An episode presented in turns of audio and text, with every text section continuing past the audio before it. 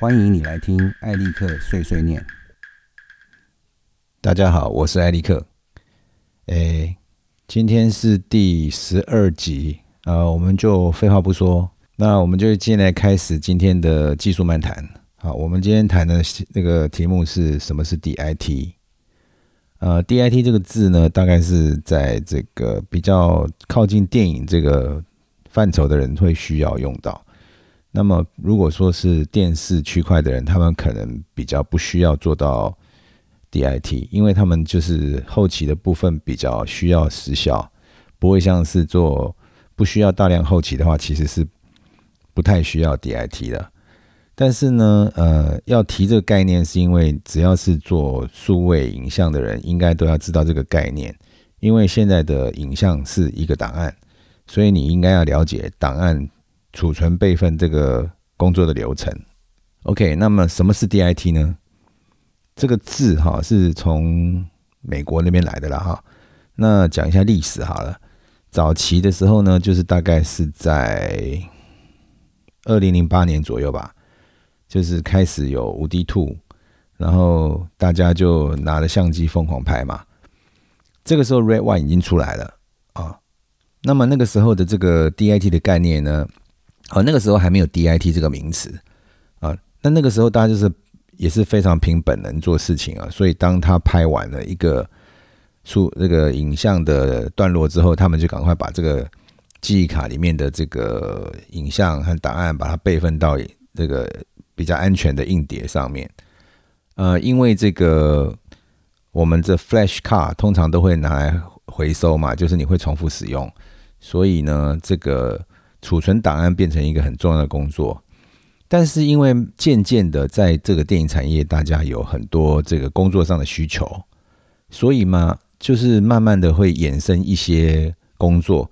那么慢慢发现说，哎，一般的助理好像不不太能够胜任这样复杂的这个工作内容啊，所以于是呢，就会有要求说，哎，比较懂这样的东西的人来做。那这个人呢，后来就被。成呃定定名为 DIT，那 DIT 的意思哈，就是 Digital Image Technician，他是一个 Technician，就是他是个技师的。OK，那么呃，我们就来谈谈看看这个什么是这一位技师他应该要做的事情了哈。那么嗯，首先呢，他最重要的一件事情，他就要懂得什么叫做安全备份哈，而不是拷贝。啊，安全备份跟拷贝是有它有一点点差距的哈。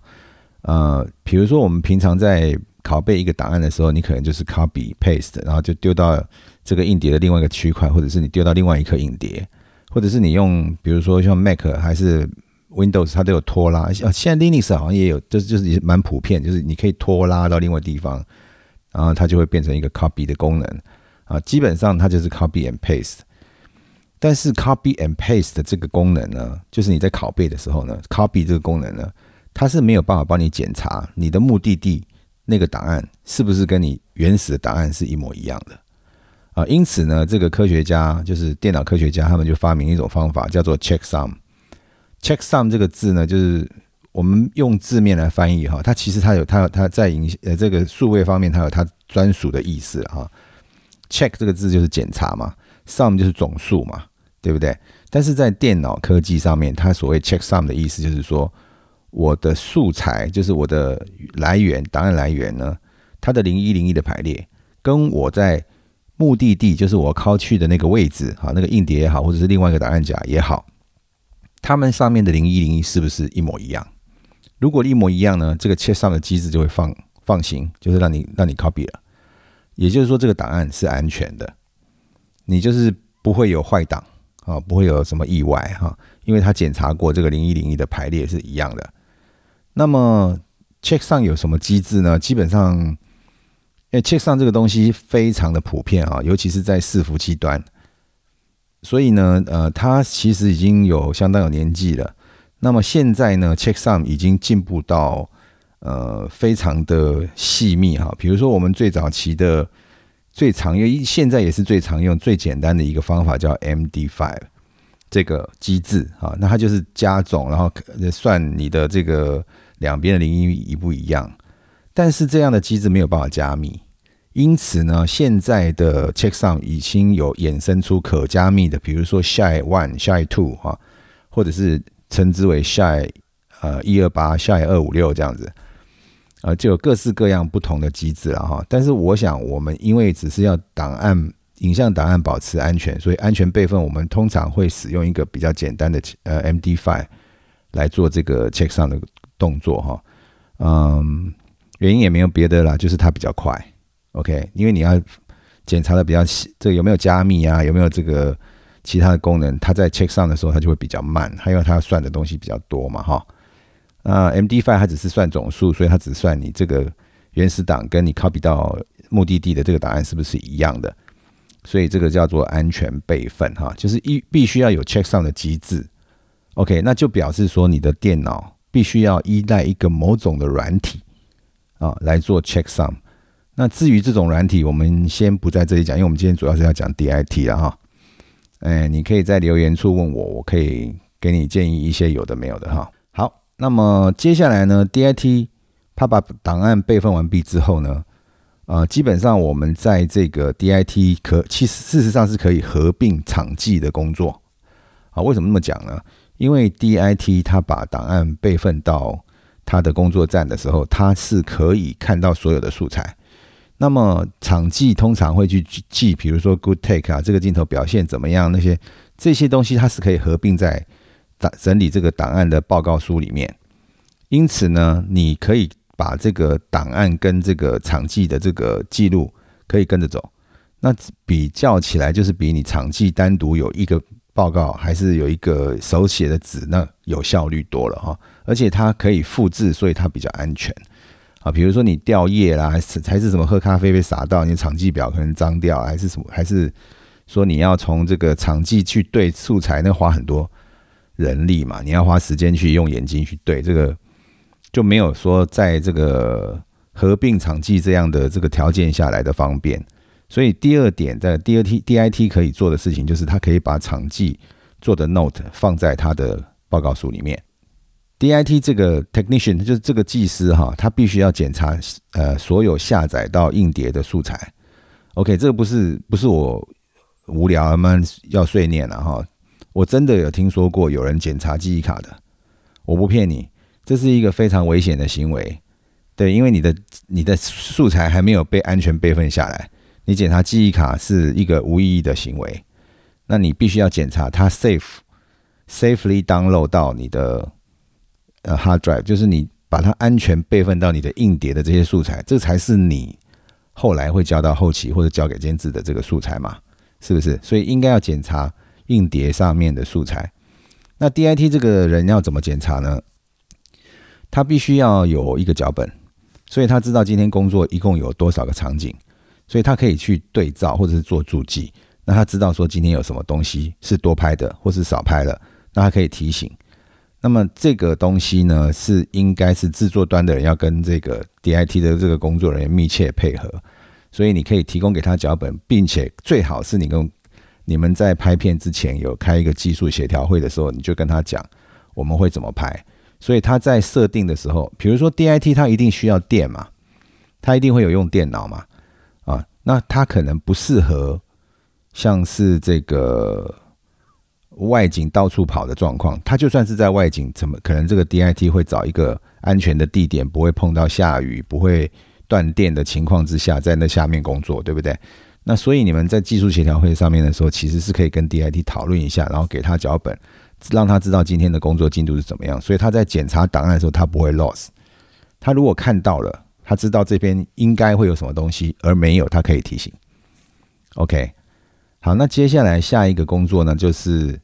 画面的检查与做报告书，哈，嗯，在这个 DIT 的软体，呃，里面有一些 DIT 的软体里面，它是可以让你有一些栏位是去让你做 note，就是做做做这个注记。那么在这个地方呢，也就是我刚刚讲的这个合并场记工作的时候的东西，就可以放在这些注记里面。那这个注记其实是非常方便哈，因为你到时候哪些是 NG take，哪些是 OK take。哪些是呃表呃表情好的啊？哪些是什么？你可以在那上面注记啊。那么 DIT 的工这个工作人员他可以去检查这个画面，他比如说有没有穿帮啊，有没有焦距啊，啊，或者是说有没有什么不应该出现的东西出现在画面里面啊，啊，或者是说这个呃画面的这个呃 rolling shutter 严重啊，还是说什么灯有闪啊，这他到他在他的工作站应上上面应该都可以看得到哈，嗯呃，等一下我们会讲一下那个 DIT 应该有的工作平台，所以你我们等一下再讲这个他为什么可以看得到这个部分哈。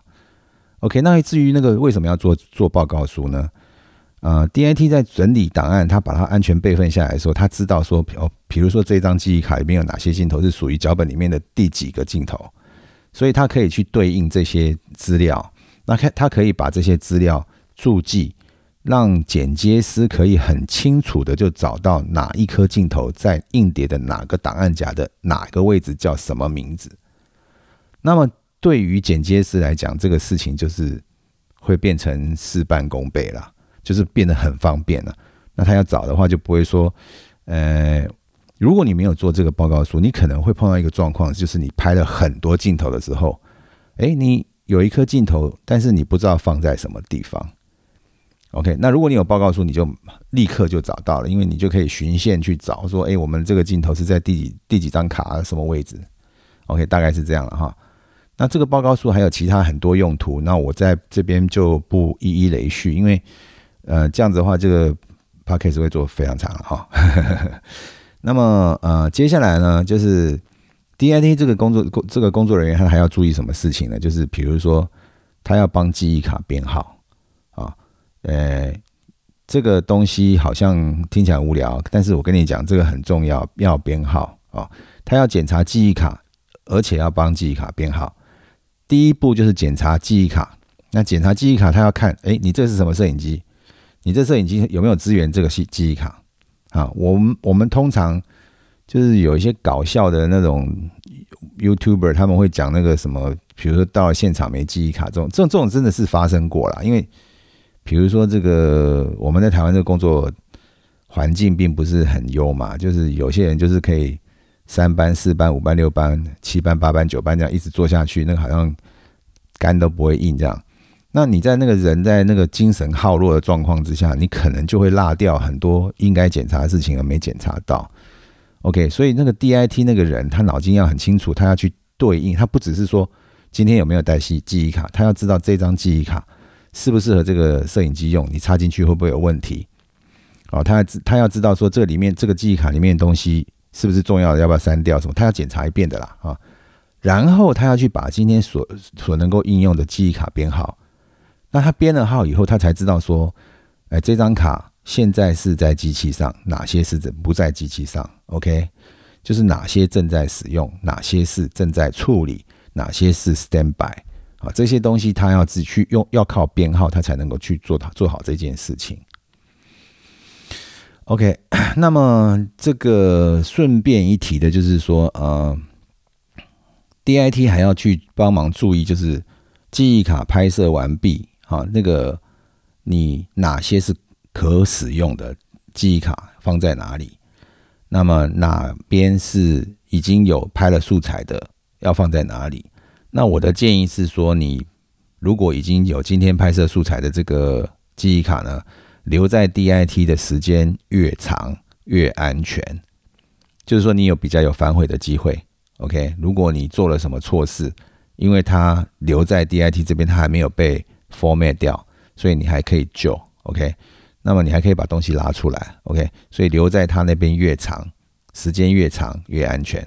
等到你的卡都已经拍了啊，快要没有了，再从今天最早拍的那一张，那你大概已已经都已经检查完毕了嘛？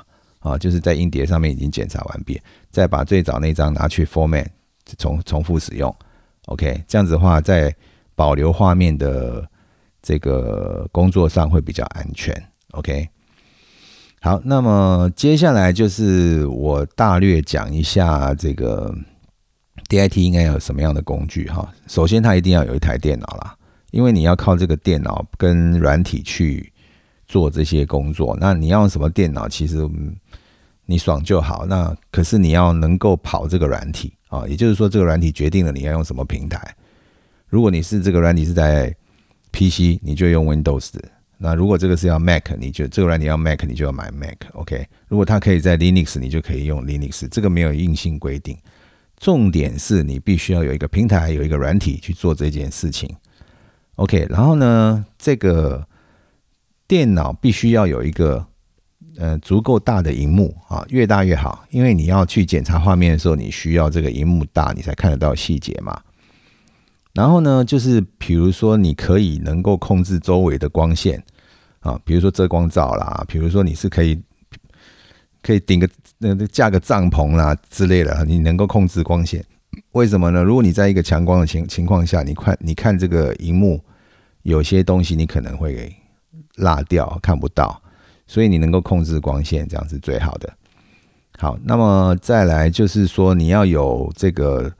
呃，读卡机备份的读卡机哈，然后你要这个硬碟，你要有，就比如说你要跟看这个看看这个这个技术协调会的时候是怎么样啊？是制作公司还是制作单位提供硬碟呢？还是说要求 DIT 提供硬碟呢？我我觉得这算是这个可能就是协调一下，因为可能大家收费会不一样嘛，或者说你们自己去买了新的硬碟来用新的硬碟啊，怎么样的哈？好，然后接下来呢，就是说，假设你有要呃有要用到这个，呃是要放在标准荧幕，也就是说电视 monitor 这种的，那你可能需要一个专业的 monitor 哈，那你才看得到它正确的长宽比例。呃，我们的电脑是没有，就是没有一定的长宽比例的，你可以十六比九，可以十十七比九，你可以任何哈，那你只要你的电脑荧幕是可以支援这个比例，它就是那个比例。但是我们用的这个视讯的电视的哈，或者是电影的，它是有一定的比例的，比如说十六比九啊，比如说一比一点八五，一一比二点二点三五，一一比二点五等等，它就它有一定的比例，然后它会有一些 guideline 的，就它会标示线，说这是比例是在十六比九，这个比例是在一比一点八五这样，你你可以看得到这个画面的比例是不是对的？OK，那么在接下来呢，就是说你可不可以这个。呃呃，有这个其他的啊备份的，比如说我们上次谈到这个储存的时候，我们有讲到比较大的、比较安全的储存方法是阵列嘛，对不对？那是不是有 DIT 可以提供阵列？哈，那这个就是另外的话了哈。OK，那我们现在知道这个，它基本上面基本有有的这些工具之后呢？那我们就讲到下一个 DIT 可以做的事情，就是现场回放。也就是说，我们拍的一段时间，呃，一一一一个一个段落之后呢，导演、监制或者是演员或者是客户还是怎么不管，你可以到回到 DIT 这边来，然后呃，导演或监制可以或摄影师可以跟这个 DIT 讨论一下，说我们刚刚拍那哪几个镜头，第几颗第几颗，可以跟他讲，那他可以把这些镜头回放到现场的荧幕上给大家看。啊，那大大家可以看一下，哎，表现好不好啊？有没有对到焦啊？有行动表演怎么样啊？哈，所以现场回放。那么进步一点的做法呢，其实是有这个无线回放，就是说它可以利用呃无线传输或者是网络的方式，可以在现场回放。那么这个的方方式就非常多种了哈，那我就不在这边一一累述了哈。这个呃各门各派都有他们自己的优优点缺点了哈。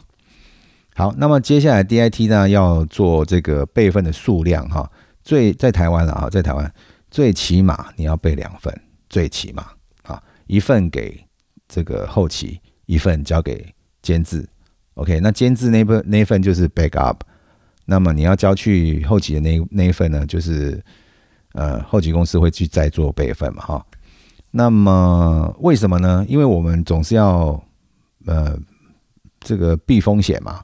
啊，万一怎么样？不要不要有万一，OK？所以那个 DIT 的大致的工作是这样哈，嗯，是不是一定要做到怎么样呢？其实没有一定。如果你只是要备份档案，然后你的制作规模很小，那你就安全备份就好了。好，但是我强烈的建议就是，每一个制作团队必须有个概念，就是你去拍片的时候。你最好是在离开那个地方之前，你把你今天拍的东西都检查一下，看看是不是有拍到。因为你离开之后，你再要再回来就是很多钱，或是很烦的事情啊！你要召集这些人，是吧？所以你如果你有检查到，哎，少了什么东西，你立刻在当下可以去补。那光线啊、场景啊什么等等的差异性并不会很大啊。不会说啊，我今天拍了稻田，后来我要啊，我要去补拍的时候，稻田已经被收割啊，不会有这种悲剧了哈。OK，那么今天的技术论论坛就是简单讲一下，就是 DIT 是什么东西。OK，哎，今天的那个产业新闻，我大概就是简短讲三个，我挑三个了啊，应该是四个，应该是四个。好，第一个呢是苹果的，呃，应该是下礼拜吧，哈，就要推出那个一个新的 special event，就是它有一个特殊的发表会，那个发表会呢，它要。这个宣布新的电脑，呃，就是拥有 Apple Silicon，就是就是 A chip 啦，就是苹苹果的那个手机里面的那个 CPU 哈。那这个会用这个呃 iPhone 十二 Pro 的 A 十四吧，啊，那五纳米的 CPU，台积电做的。然后相对应的这个电脑有 iMac、MacBook 呃 MacBook Pro。MacBook Air，然后现在有不太确定，就是他们他们是这样讲的，但是我觉得他们应该是小台一点的 Mac Pro 啊，可能会叫 Mac Pro Mini 吧。那呃，这些机器会是呃，应该是在明年吧，应该是明年的第一季还是第二季的时候会上市。好，那但他们他们现在很积极的，就是要往这边走了了哈。那么我觉得大家是可以关心一下，因为如果你看。啊，你可以关心一下它是不是还用 AMD 的呃 GPU 啦？那如果不是的话，我觉得麻烦就大了哈。就是如果是在我们这个领域的，就比如说你需要用到 GPU 加速的话，那么 Apple 的 Apple Silicon 里面的 GPU 是没有人知道它干什么的。那软体厂商可能开发就会花很长一段时间，所以我觉得这个是可能是一个重要的看点。OK，好，那下一个新闻也是跟苹果有关系哈，就是苹果最近宣布。呃，它的 p o r e s 会支援 Avid 啊，终于 啊，这个最近苹果的 p o r e s 开始慢慢开放哈，比如说它开放给这个 Adobe 的系统，呃，可以使用 p o r e s RAW。那现在这个 p o r e s 已经给了让 Avid 也可以直接使用，不需要再，就说他们当朋友了啦，不当敌人了啦，他就是把这个把这个这个。P o r e s 的这个原始码啊，不是原始码，就是使用权给了 Avi，以后 Avi 就可以直接使用 p o r e s 哈。嗯，这个其实我觉得也有一点晚了啦。啊，其实 Avi 现在大概只有美国的电影圈还在用吧，其他人大概就不会觉得它很方便了哈。嗯，但是我是很期望苹果是能够再聪明一点啦，就是现在呢。Resolve 越来越强，它应该不要把 Resolve 当做一个竞争的对手，它应该开放一点啊。就是你，如果你把这个 code 给这个 Resolve 用的话，那我们去调 TC 的时候，可能就不需要再转来转去了嘛。啊，对对，这个业界是，所以我一直讲说，苹果为什么对我们这个专业的这个区块的人这么不友善，就是这个意思啦。哦，你真的是找找了大家很多麻烦嘛？啊，这这转档你转个不好，就就颜色会跑掉嘛？那编码编的不好，你转的档案不对，你去调光的时候就会碰到问题。那如果你资源的话，我们就不要想这些事情了嘛，是不是？OK，嗯，我不不要抱怨了。好，接下来就是呃，Fujifilm 的那个 XT 三啊，如果你有。X T 三的话呢，他们最近推出一个韧体升级到四点零啊，嗯，那新功能那些我就不讲了，我只讲其中一个最重要的部分，就是呃，X T 三这一次的韧体更新呢，有一个很重要的点，就是它把它的自动对焦的速度加快了，呃，好像是到零点二秒吧，那零点二秒的这个水准是基本上是跟 Fujifilm 的那个 X T four 是非常非常接近的啦。那我觉得，如果你现在手上有 X T X T three，那你经过升级的话，你的自动对焦可以跟 X T four 非常接近，那不是一件很美好的事情吗？接下来就是 Back Magic 哈，它有一个重头戏，就是大概是十一号吧，嗯，就是就是这两天了啦哈，Resolve 十七要要发表了。呃，我觉得这个达芬奇就是 Blackmagic Design 这家公司是一个非常有企图心的公司啊，你看不管人市市场上对他怎么样评价，他们就是持续不断的一直往前进步啊。那进步的这个幅度相当惊人啊！我想这个时期应该是会会有很多人这个心里面会有一些期待了哈，因为他大概就是解决了要要要往上面走了啊。我觉得可能现在十六就已经非常适合，就是对于四 K 的工作环境已经非常绰绰有余了。但是如果十七出来，我想它应该是针对这个八 K。啊，或者是六 K 啊，或者是 HDR 这个部分，它都因为我们在十六里面已经看到相当多 HDR 的功能了。那么在这个十七，它会发表什么呢？那就是过两天我们就等着看吧。哈，好，那今天的这个产业新闻就到这边。OK，今天要来靠北一下。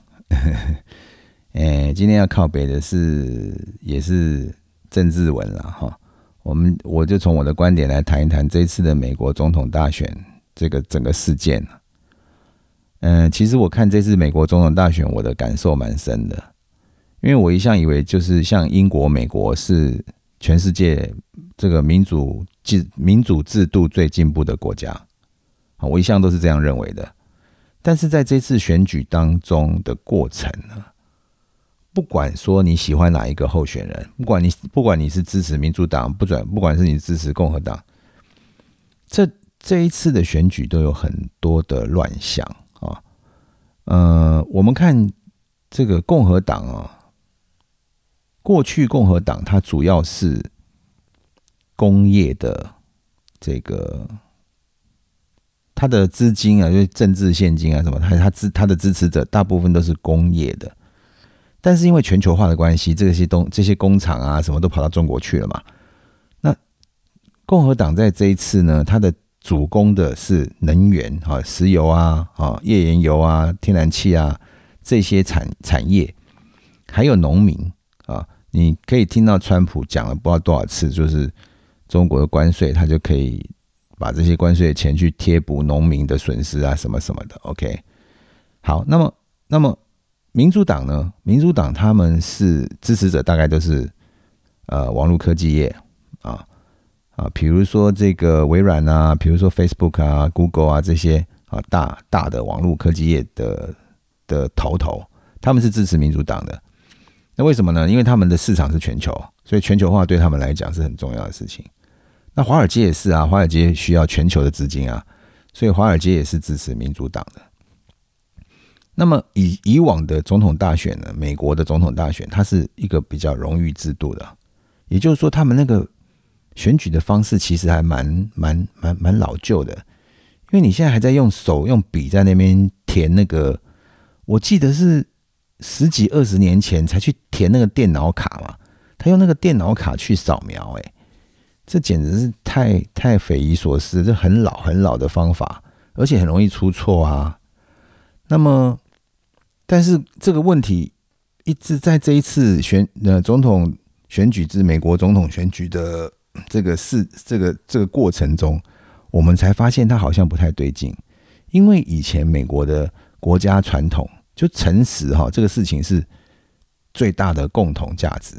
美国人你说他很笨，其实他们不是很笨，他们非常重视诚实这件事情。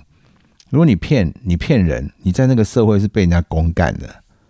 OK，可是近年来哈，因为美国的中国移民爆多啊，进进去从中国移到美国去，他们也还可以成立什么孔子学院呐，什么什么解放的什么间谍案，什么解放军隐瞒身份，然后跑去他们那边研究单位啊，什么就是有很多的渗透嘛，哈，就有很多中国人去，那你知道这个就会把他们的生活习惯带进去，然后再加上呢，中国的商业在美国也非常活跃嘛，比如说阿里巴巴在美国曾经上市过啊，啊什么 微信什么狗屁的一堆这种都是在美国上市啊。那在上市去哪里上市？当然是华尔街啊。那这个就是一个很巨大的利益的这个交换嘛，哈。再来就是媒体跟娱乐业的市场挂钩。你如果美国电影要卖到中国市场，中国市场很大啊，对不对？那你要买，比如花木兰呐，你要你要买去卖去中国，那你就要他们同意你进，中国是管制的嘛，好，你要他他你同意嘛？那他同意，他就说你这个不能，你这个不能讲，那个不能讲啊。所以那个花木兰后来被人家诟病嘛，哈。但是美国的这个，我我我我哪里都卖，因为我们中国卖不进去，很堵来嘛，他们他们就妥协啊，他们妥协。那妥协的话，这些商业的利益挂钩呢，都各个方面就会牵动了。选举的走向啊，比如说这一次就是有很多舞弊的现象嘛，那你听这些舞弊的现象啊，听起来好像匪夷所思，好像在中国哎啊，比如说这个呃，前两天呢，这个有一个报道在讲那个监票员，共和党的监票员在这个开票所被要求他要在一个距离之外。然后经过抗争之后呢，他说：“你给我的距离太远了，那你叫我这么远是为了什么？那就就是为了说啊，要为了要防疫哈，因为不要传染这个武汉肺炎。那那后来经过抗争，他说啊，那你要每个每个人间隔六英六英六英尺六英尺啊，那六英尺你还可以看得到嘛哈？那他们就就 OK 了。可是呢，当他们发现有这个选务人员在誊写。选票，哎干，这个在台湾是完全不可以的耶！你别人选票盖下去，如果有问题就是废票啦，你不可以帮他修改啊。那那个监票人员就是说你不你不可以书写啊，你选票人只能计票不能书写。那那个就被这个安全人员围起来，就是说你不可以跟这个选务人员讲话啊，这样是作弊这样。但是你想想看啊，你可以把选票拿来写，他的理由是说。啊，这个选民用铅笔，那他们把它这个最后电脑会读不到，那读不到就废票啦。那为什么选务人员要要去改呢？好，另外就是比如说有这个选票不见啊，或者是死人会投票啊，你不觉得这个听起来很很熟悉吗？那台湾早期就是就是有些有些这样的事情啊，哦，我们如果有去。关心党外的这些历史的话，你大概就会听说过台湾这种事情也发生过啊啊！死掉的人，还是说这个已经不住在这里的人，诶，他跑去投票，他名册里面有他投票这样啊，或者是说有选票不见啊，这这个也是新闻里面有公布的，就是有三十万张被这个美国的邮局寄寄不见啊。OK，那我们从这种各个项目下面看来，然后。我突然间惊觉啊，原来美国人的选举制度并不完美哎，他们是很脆弱的哎，能经不起这种波动、这种考验。但是夯不啷当讲一讲啊，就是我们从这个事情来观察，我们就是从一个，因为这个不是我们在选总统，是是美国的美国，可能他们选出来总统会对我们有一些影响啊，哈，可能会影响到台湾的安全。那我们是很关心这件事情。但是无论是哪一位当选，嗯，这个也不是我们可以说嘴的啦。就是我们是台湾嘛，哈。但是我认为说，嗯，我们看到这个脆弱，我们自己应该想些什么事情。美国的这个选举制度的脆弱，是导致他们的选举会选出一个被操弄。然后被选出一个人，可能不是一个公平选举出来的的代表人物。假设美国是一个很团结，然后民主还是很很制衡这件事情还是做得很好的话，那我讲的这些担心就是白担心了，就是我自己在那边无聊了。但是如果万一不是呢？啊，因为我的担心是这样，你看，连科技业啊、华尔街啊都被渗透了，那你说总统这个政府被渗透有没有可能？有啊，对不对？OK，反过来想就是。不管美国总统是哪位，OK，我们台湾的同胞们哈，我们大家是不是要想想，就是说，其实培养我们自己的实力，才是最佳的这个自我保护的方法呢？不管是国防啦，还是创作啦，比如说台积电是我们护国护国神公司嘛，对他们那个太太厉害，全世界都需要它。那有谁谁想要来打台湾？那所有台积电的客户都翻脸嘛？哦，台积电对我们的安全好重要，是不是这样？好，那么假设说我们，我们我们台湾人都了解说，其实我们要把我们自己，呃，做好这样。我觉得那种什么投投降论的那种，我觉得那种无聊啦。你投降，人家也要把你杀死嘛？你看韩战就知道了嘛，对不对？这这个国民党投降的军队后来都死在韩战的战场上嘛，不是给你这个烂的设装备，要不然就是他不给你穿这个冬季的衣服嘛，然后叫你在前面冲嘛，到最后留下来都是共产党的军队啊。那在第一线打都是以前投降的国民党军队嘛，所以你看这个中中国共产党他他们的做法，在以前历史上已经有这个。有这个惯例了嘛？就那你台湾那些想要投降的人，我也不晓得你们在想什么啦。啊，那个你说你要跟他和平，那人家要不要跟你和平呢？他如果和平，他军机为什么要来呢？他飞弹为什么要对着你呢？这还要讲吗？好，了讲回来了，就是我觉得我们应该要从这个美国这个总统大选要拉一点小警报哈。就是我们虽然跟美国是非常紧密，然后要好，但是我们自己的心里面也要是想一下，就是说，其实这种东西是很脆弱的啊。嗯，不是说我们是当谁的棋子，我们本来就是棋子啦。不管你靠中，你你去跟中国站在一起，你是中共的棋子嘛？你跟美国站在一起，你是美国棋子。我觉得我们应该做自己啊，我们把自己的重要性、不可取代性这种东西找出来。好像台积电这样护国神公司这样，啊，就很厉害，啊，那我想这是我个人的这个一点靠背了哈，给大家参考啊。那如果你有什么呃意见，你觉得我讲的不对，那也可以麻烦你在这个留言的地方跟我讲，OK？好吧，今天不不要讲太长哈，就是呃，因为没什么没那么多事嘛哈。好吧，那我今天的这个碎碎念就到这边。好，谢谢大家，下次见，拜拜。